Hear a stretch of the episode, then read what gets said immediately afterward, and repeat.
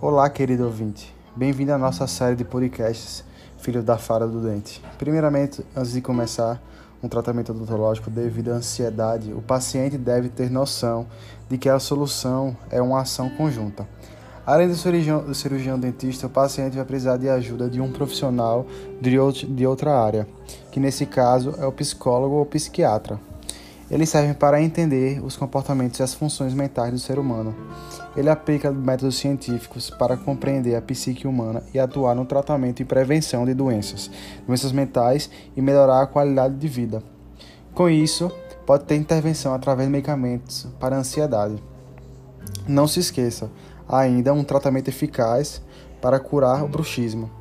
Medicamentos ansiolíticos são úteis para o controle dos quadros de estresse e ansiedade que podem estar associados. Os recursos mais indicados para o tratamento são placas interclusais flexíveis de silicone ou as placas rígidas de acrílico, moldadas segundo a formação da arcada do dente do paciente. Elas ajudam a restringir os movimentos dos músculos mastigatórios e reduzir o atrito que provoca desgaste à bola dos dentes. Consulte o dentista com regularidade. Evite apertar os dentes quando estiver empenhado em uma tarefa ou situação complicada. Procure não mastigar chicletes ou, mordi ou sistemáticas objetos duros, como pontos de lápis, canetas, por exemplo. Faça exercícios.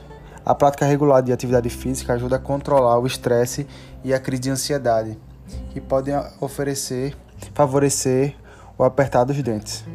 Não se esqueça de colocar a placa interclusal antes de dormir. Se o problema se manifestar também de dia, use-o sempre que possível.